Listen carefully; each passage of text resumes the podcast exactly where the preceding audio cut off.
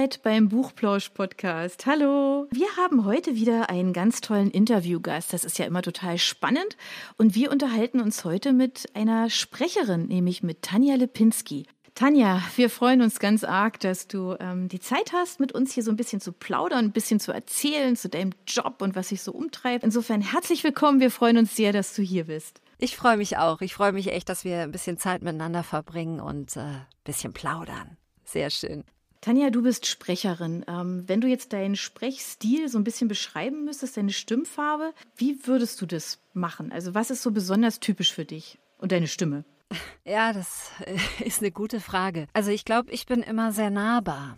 Das äh, ist so grundsätzlich das Wort, das über allem liegt. Und deswegen würde ich sagen, dass ich sehr lebendig spreche, auch sehr empathisch. Ich gebe eigentlich jeder Produktion, die ich produziere, meine Stimme auch so ein bisschen mit dem Herzen mit. Ich bin sowieso ein Herzensmensch. Ich komme ursprünglich aus dem Badischen und da sind wir sehr warmherzig und äh, ich glaube, das schwingt auf jeden Fall immer auch in meinem Sprechstil mit. Ja, und er ist einfach auch sehr echt, kann man es, glaube ich, ganz gut beschreiben.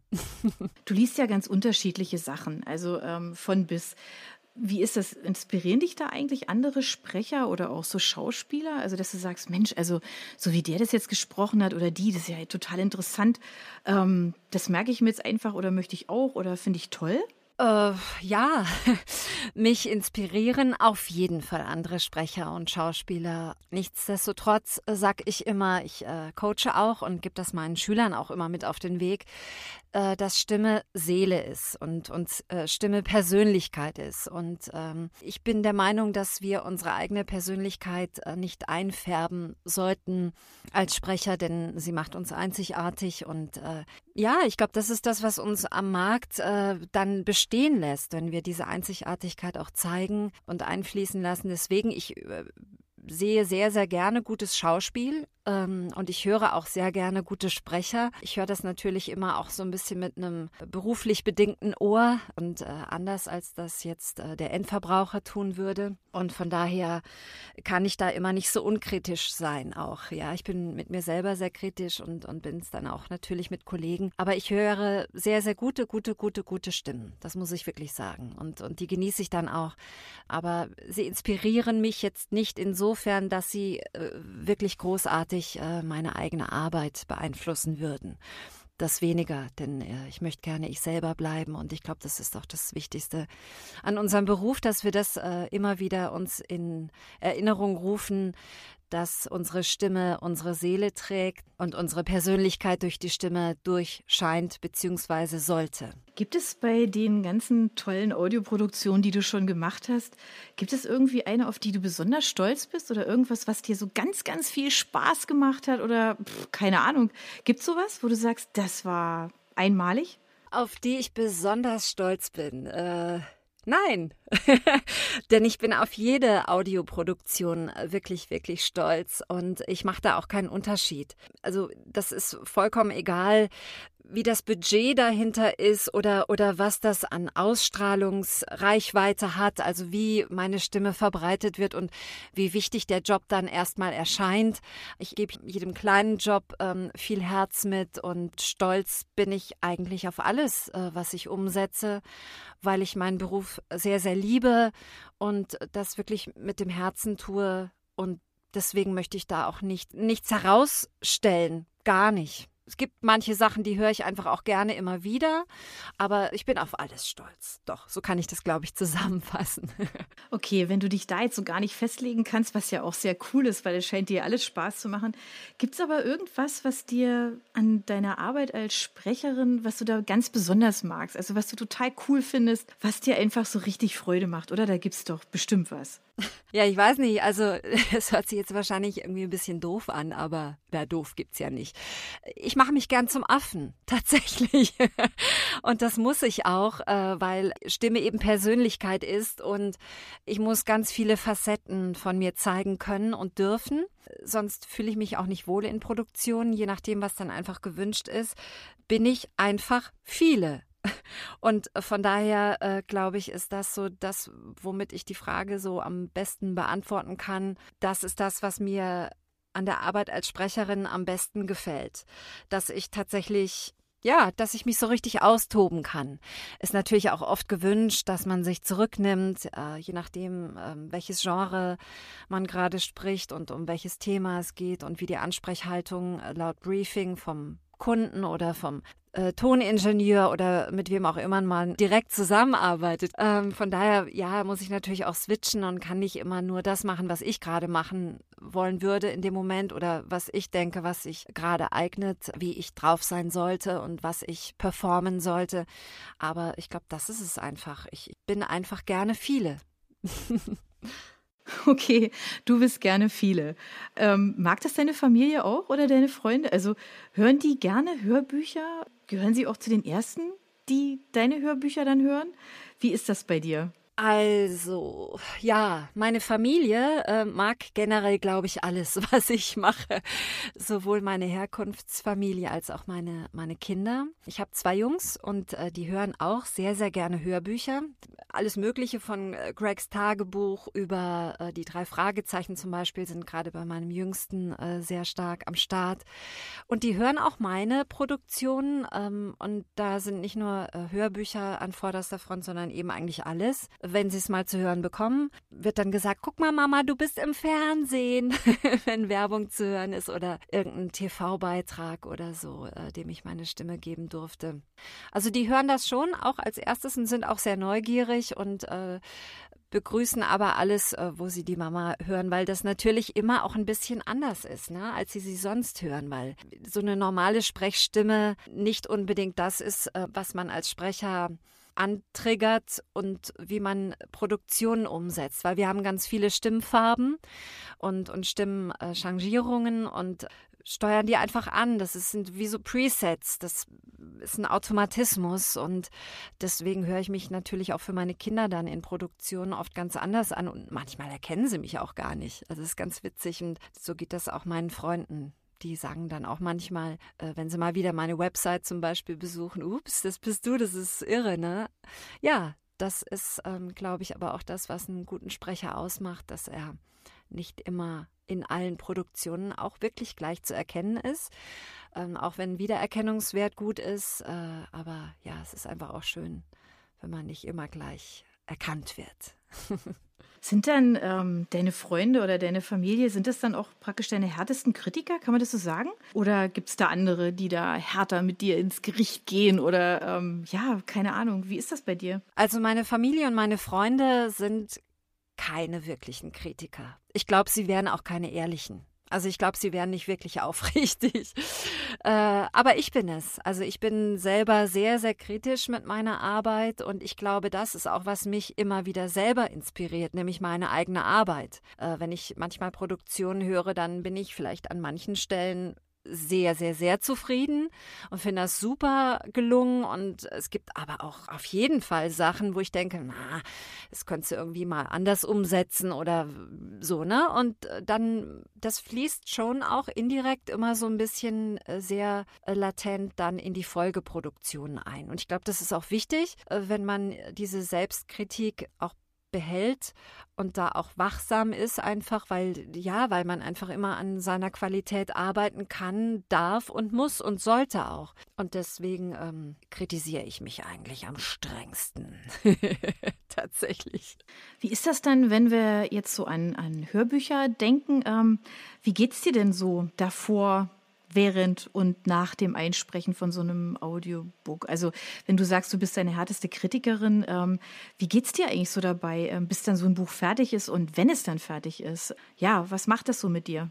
Also, äh, wenn wir von Hörbüchern sprechen, dann ist es so, dass ich tatsächlich ähm, vor dem Einsprechen sehr pragmatisch an die Sache dran gehe. Ich bereite meine Bücher alle vor ähm, und ich gehe die dann tatsächlich durch und schaue, wer spricht wann, wie, wo, in welcher Stimmung und ähm, mache mir dann auch äh, in meinem iPad äh, Notizen äh, über eine App, die, die ganz prima funktioniert.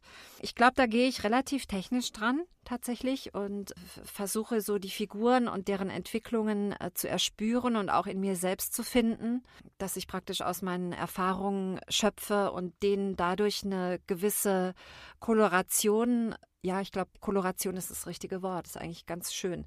Ähm, ich ich spiele sehr mit Farben und zwar nicht mit Farben auf dem Pinsel, sondern mit Farben in der Stimme.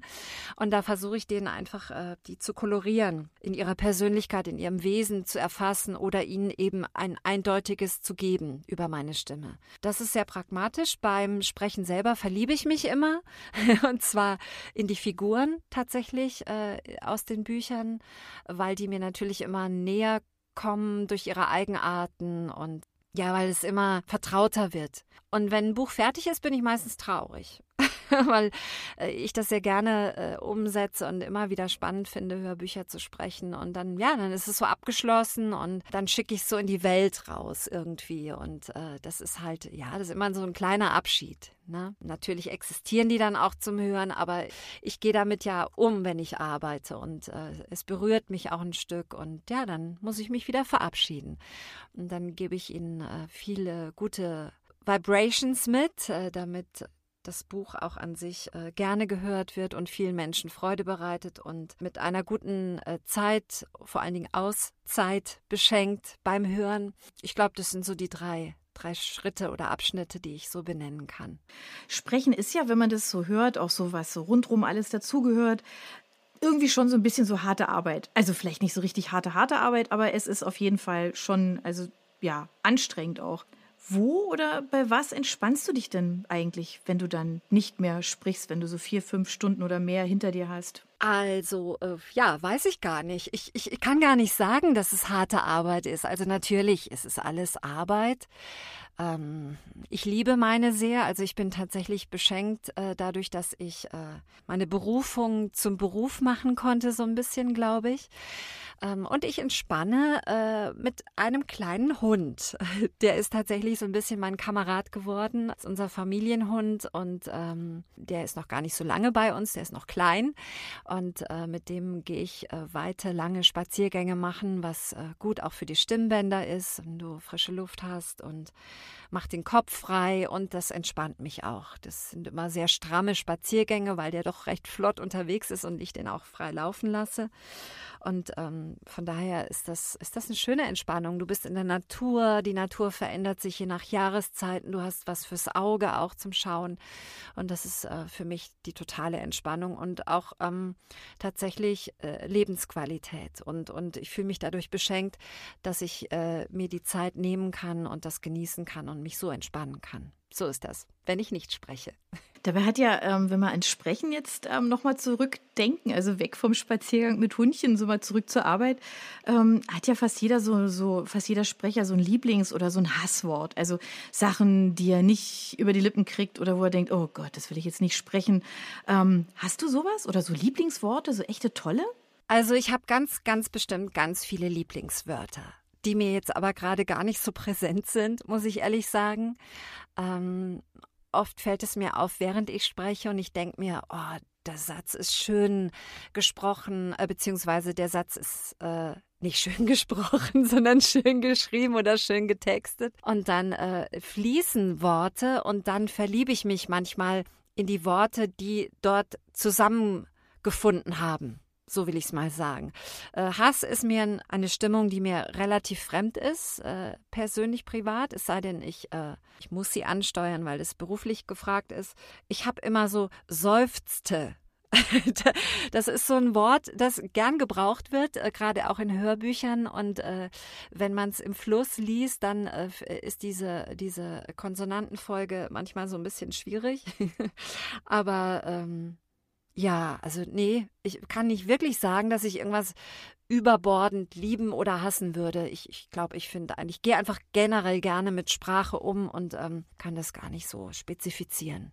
Möchte ich auch nicht. Dann würde ich verschiedenen Worten äh, die Vorreiterstellung geben und mag ich gar nicht. Nö, alles gut so, wie es ist. Du liest bestimmt gerne, oder? Also ich würde jetzt mal sagen, wenn ja, was?